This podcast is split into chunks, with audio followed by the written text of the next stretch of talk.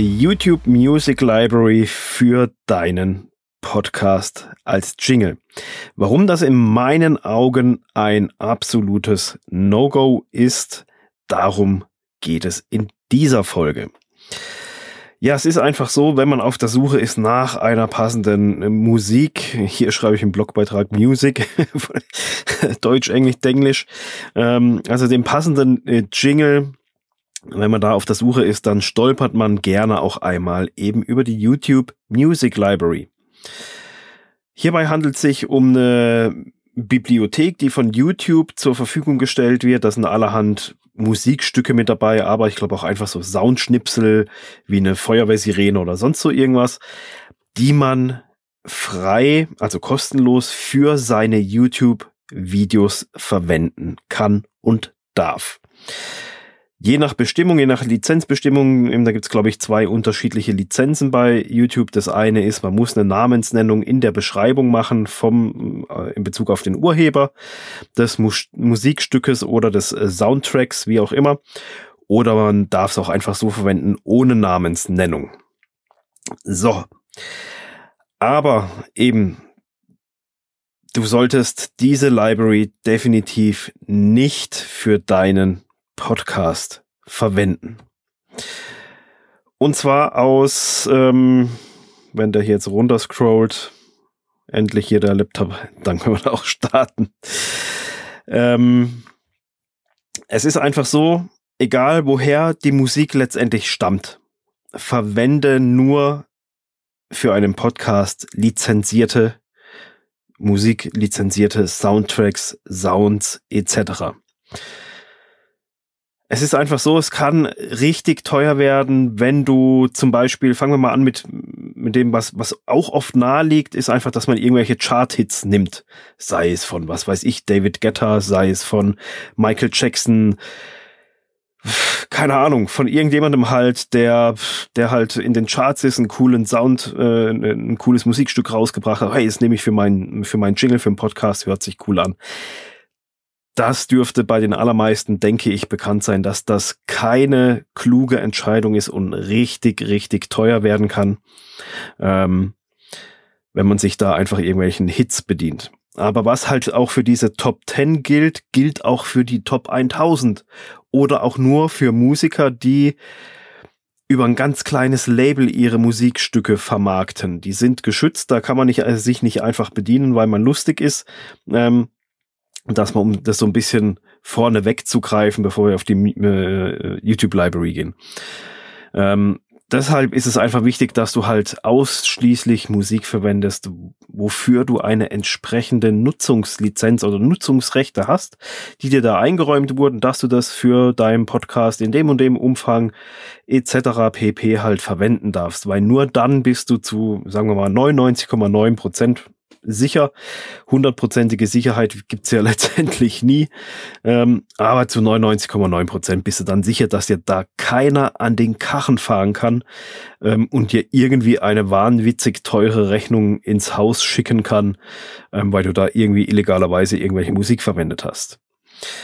Und was halt für die Charts so ein bisschen gilt, ähm, da ist es recht klar, ist so ein bisschen ähnlich meiner persönlichen Meinung nach bei der YouTube Music Library. Und deshalb äh, sage ich auch und ich empfehle es auch meinen, meinen, meinen Schützlingen, meinen Klienten immer eben diese nicht zu nutzen, auch wenn der Verdacht nahe liegt, weil es gibt da ja eine Library, die man für, für, für seine YouTube-Videos verwenden darf. Ähm, natürlich, wenn du deinen Podcast ausschließlich als YouTube-Video, wenn du Talking Head machst und machst das wirklich ausschließlich nur über YouTube und gehst nicht über eine Podcast-App, über einen Podcast-Hoster, wo das dann über den Feed gestreut wird und sonst was. Aber wenn es wirklich nur für YouTube ist, dann gilt jetzt das natürlich nicht. Dann darfst du das ja verwenden, weil du strahlst das ja nur auf YouTube aus. Aber leider ist es so, dass ich diesen Verweis auf diese Bibliothek immer wieder einmal lese, ähm, dass da empfohlen wird, ja, nimm doch die äh, YouTube Music Library für deinen Jingle. Und das finde ich sehr, sehr schade, dass es empfohlen wird, einfach weil es Gründe gibt, die meiner persönlichen Meinung nach da ganz klar dagegen sprechen. Und darum, äh, äh darauf gehe ich jetzt noch kurz ein. Punkt eins wären so die rechtlichen Bestimmungen bei YouTube. Die sind nämlich meiner Meinung nach sehr, sehr schwammig ausgedrückt. Ich meine, das ist natürlich geschickt gemacht. Man will sich da auch nicht zu sehr festlegen, wie das ja oft ist mit AGBs und Nutzungsbedingungen und was weiß ich nicht allem. Aber wenn man sich diese Nutzungsbedingungen mal durchliest, so sind sie meiner persönlichen Meinung nach nicht ganz eindeutig. Und je nach dem, wie man es halt auslegt. Je nach Gesinnung kann man es halt natürlich schon so auslegen, dass man es auch außerhalb YouTubes nutzen darf. Entschuldigung, aber so wie ich diese Lizenzbestimmungen interpretiere, ist es eben nicht gestattet. Und auch etliche Gespräche, Gespräche, Gespräche, die ich mit anderen Podcastern so darüber immer mal wieder gehalten, geführt habe, ist man da sich, sind sich da alle irgendwie nicht so ganz sicher, ob das verwendbar ist oder doch nicht. Und ja, man traut, also keiner sagt da irgendwie so, ja, kannst du nehmen oder kannst du nicht nehmen. Jeder liest da auch so ein bisschen so, hm, man kann es nehmen, aber irgendwie auch wieder nicht so ganz eindeutig. Und wenn sich viele Leute nicht sicher sind, ob man es darf oder nicht, dann ist eines klar, dass es nicht klar ist, würde ich jetzt mal sagen.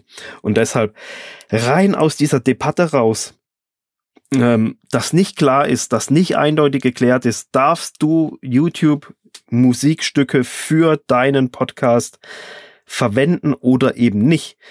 Allein schon in, sich in diesem Bereich des Glatteises zu begeben, dass da eventuell, wenn irgendwas sein sollte, YouTube auf einmal auf dich zukommt oder halt die, die Urheber, die mit YouTube eine Vereinbarung haben, dass es nur darauf verwendet werden darf, dann kommen die letztendlich um die Ecke und dann streitest du dich mit denen darum äh, über einen Jingle, der für die Podcast-Folge 20 bis 45 Sekunden im Intro und 20 bis 45 Sekunden im Outro erscheint. Im dümmsten Fall darfst du dann auch eine teure, eine, eine teure Rechnung bezahlen, hast eine Unterlassung an der Backe und musst dann deinen ganzen Jingle über die letzten 200 Podcast-Folgen ändern oder sonst so irgendwas. Ist, glaube ich, nicht schön. Deswegen würde ich mich rein schon aus dieser rechtlichen Schwammigkeit davon entfernen. Und dann, was aber auch noch ist, gerade als, ja, als Selbstständiger, als Unternehmer, wenn du einen Podcast startest, um deine Markenbekanntheit zu erhöhen, um deine Reichweite zu erhöhen, um dein, um dein Zuhören, um deinen potenziellen Kunden noch einen Kanal mehr zu geben, wo sie Vertrauen zu dir aufbauen können. Welchen Eindruck hinterlässt du denn mit deinem Podcast, wenn du einen Jingle nimmst aus der YouTube Music Library. Du startest einen Podcast für dein Business und auf einmal ist da ein Jingle drinne, den X YouTuber X, der in X in unzähligen anderen YouTube-Videos auf einmal auch auftaucht und verwendet wird oder schon lange verwendet wird. Äh, Wenn es blöd läuft, sind es dann auch noch Videos deiner Mitbewerber und du willst dich ja da so ein bisschen rausarbeiten und sagen, hier, ich gehöre, das bin ich und das andere sind die. Aber dann verwendest du denselben Jingle wie die. Oder noch schlimmer, wenn du dich von irgendetwas distanzieren möchtest oder wo du total dagegen bist und dann taucht derselbe Jingle in deinem Podcast und in diesen YouTube-Videos auf. Ich glaube, das, das möchte niemand. Natürlich ist es auch so, dass wenn du jetzt von einem Soundtrack nimmst bei Premium Beat, den kannst du kaufen, kostet 49 Dollar. Natürlich bist du da auch nicht sicher, weil du hast ja keine Einzelnutz keine exklusive Nutzungslizenz. Natürlich kann irgendjemand anderes diesen Jingle auch kaufen. Aber die Wahrscheinlichkeit ist einfach viel, viel geringer, wie wenn du ein Musikstück aus einer gratis verfügbaren Musik ähm, Library da, da nimmst äh, von YouTube, wo halt jeder für seine YouTube-Videos verwenden kann. Also, du tust auch hier deiner, dein, deiner deinem Unternehmen, deiner Selbstständigkeit, deiner Positionierung tust du etwas Gutes, wenn du eben nicht die, Mu äh, die, die Music, die Musik aus der YouTube Music Library verwendest. Äh, mal ganz abgesehen von den rechtlichen Unklarheiten, die es da einfach gibt. Und ja, was dann auch noch so, ja, was, was dem eigentlich noch einen oben drauf setzt, ähm, das ist mir beim Aufschreiben der Notizen spontan eingefallen noch schlimmer eigentlich ist ähm, anstatt die YouTube Music Library. Es gibt natürlich auch Verzeichnisse, wo du Musik einfach kostenlos verwenden kannst, unter der Prämisse der Namensnennung des Urhebers. Und da gibt es dann Seiten, ähm, darfst du vielleicht den, das als Jingle verwenden für deinen Podcast, aber du musst den Urheber in jedem Outro oder am Ende der Podcast-Folge musst du den Urheber nennen, dass du halt die Musik von ihm verwendest und man findet den dort und dort, tralala etc. pp. Das wird und, und das war auch so mit der, der grundlegende Auslöser für diese Podcast-Folge. Das wird zum Teil von Leuten dann, ja, von, so schade es ist, von Podcast-Beratern, Podcast-Consultants, Coaches, was weiß ich wem, habe ich das schon gelesen und gehört, dass die das tatsächlich empfehlen. Würde ich nie machen in einem Business-Kontext. Also wenn du zu mir kommst, sagst, Dominik, ich will mit dir zusammenarbeiten, wo, wo bekomme ich meinen Jingle her? Ich sag's dir ja so schon im Podcast. Geh zu Premium Beat oder Audio, Audio Jungle. Bei Premium Beat bekommst du eine Lizenz für 49 US-Dollar. Ich bekomme da auch kein Geld für. Ich habe keine Werbevereinbarung mit denen oder sonst sowas ich habe bisher alle meine eigenen Jingles und alle immer dorthin empfohlen, weil es einfach safe ist und du gibst 49 US-Dollar, also 44, 45 Euro aus, bekommst eine Lizenz, bist sicher, nicht jeder Hinz und Kunz hat diese, du musst nicht irgendjemanden nennen, du hast dafür bezahlt und kannst es einfach verwenden. Zack, bumm, aus. so einfach ähm, kann es sein. Und das, finde ich, sollte es deinen Podcast und dein, dein Unternehmen, deine Positionierung auf jeden Fall wert sein. Also verwende bitte nicht die YouTube Music Library einfach, weil es rechtlich bedenklich ist oder nicht ganz klar definiert ist, ähm, weil jeder andere diese Musik auch ohne weiteres halt in seinen YouTube-Videos verwenden kann. Noch schlimmer, bitte verwende nicht irgendwelche Musik, wo du dann in jedem Outro verpflichtet bist, den Urheber dessen zu nennen. Das ist natürlich eine, eine, eine gute Gegenleistung, ganz, ganz klar. Ähm, das möchte ich auch gar nicht in Frage stellen, sondern es geht mir hier viel mehr darum, wie stehst du als Unternehmer, als Selbstständiger mit deiner Positionierung und deinem Podcast dann da, wenn du je, jedem Outro Werbung für, für den Urheber deines Jingles machen musst. Also, beachte das einfach, hol dir bitte, bitte lizenzierte Musik, gib dieses Geld aus. Das sind, das ist nicht viel, aber du tust dir selber damit einen Gefallen und allen anderen auch, ähm, insbesondere dir. Und schau dich da einfach mal um. So, wenn du deinen Podcast starten willst und weißt nicht, wo dir der Kopf steht mit diesem ganzen technischen, auch so Sachen eben wie jetzt hier mit Jingle etc. pp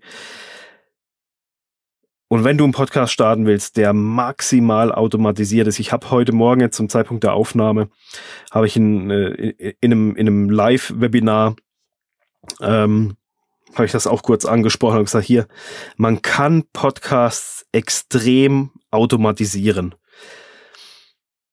Natürlich musst du immer noch selber aufnehmen. Du musst die Shownotes oder die, die, die Inhalte musst du immer noch selber produzieren. Äh, wobei selbst das kann, kannst du auch im Podcast moderieren lassen. Selbst das geht.